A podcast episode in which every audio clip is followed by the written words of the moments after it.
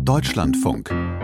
Sport. Heute ist Internationaler Weltfrauentag. Grund für uns auch einmal zu schauen, wie sieht es denn mit der Gleichstellung im Sport aus? Christian von Stülpnagel aus der Sportredaktion bei mir. Bei uns in Deutschland sind Frauen im Sport ja Alltag. Wie sieht das in anderen Teilen der Welt aus? Da ist es auf jeden Fall anders, wenn wir zum Beispiel einmal in den Iran schauen. Frauen dürfen dort in vielen Bereichen zwar Sport machen, aber nur unter Einhaltung der sehr strengen Kleiderordnung. Was passiert, wenn man dagegen verstößt? Das hat die Schachschiedsrichterin Shure Bayat zu spüren bekommen. 2020 hat sie während eines Turniers das Kopftuch abgelegt und kann seitdem nicht mehr in ihr Land zurück.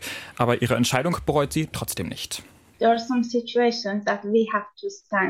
Ich glaube, als Menschen gibt es einfach Situationen, in denen wir ein Zeichen setzen müssen und etwas sagen müssen.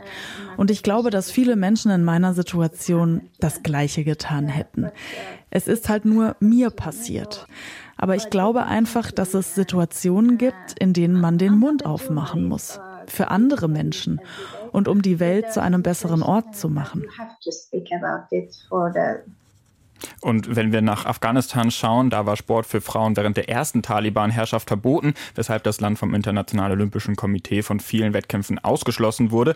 Nach dem Einmarsch der internationalen Truppen in den Nullerjahren hat sich die Situation für die Frauen dann geändert und 2004 hat die Judo-Kämpferin Freebaria Z als erste Frau für Afghanistan an den Olympischen Spielen teilgenommen. Seit die Taliban vor eineinhalb Jahren aber die Macht wieder übernommen haben, ist Sport für Frauen wieder tabu und Rizayi fordert, die Frauen nicht zu vergessen. Back in 90s, Taliban were suspended.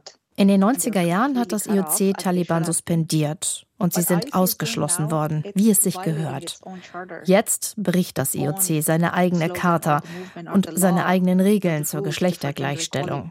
Das IOC ist gerade sehr nett zu den Taliban. IOC is very nice to the Taliban. Das sagt Risa hier in unserem Podcast Players über Menschen, die den Sport verändern wollen. Auch über Shore Bayat gibt es dort eine Folge zu finden in der DLF Audiothek und überall, wo es Podcasts gibt. Also schwierig für die Frauen Sport zu treiben.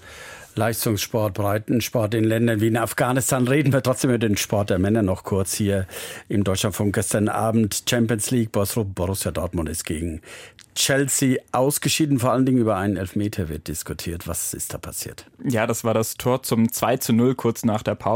Marius Wolf, der Verteidiger von Dortmund, hat da im Strafraum aus kurzer Distanz den Ball an die Hand bekommen und nach Videobeweis hat der Schiri dann schließlich auf Elfmeter entschieden.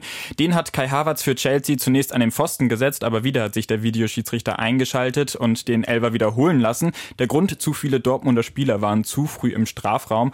Und ja, das ist eine Entscheidung, die viele Dortmunder auch jetzt noch nicht ganz verstehen können und als kleinlich kritisieren. Emre Can hat direkt nach dem Abpfiff beim Sender Amazon Prime gesagt.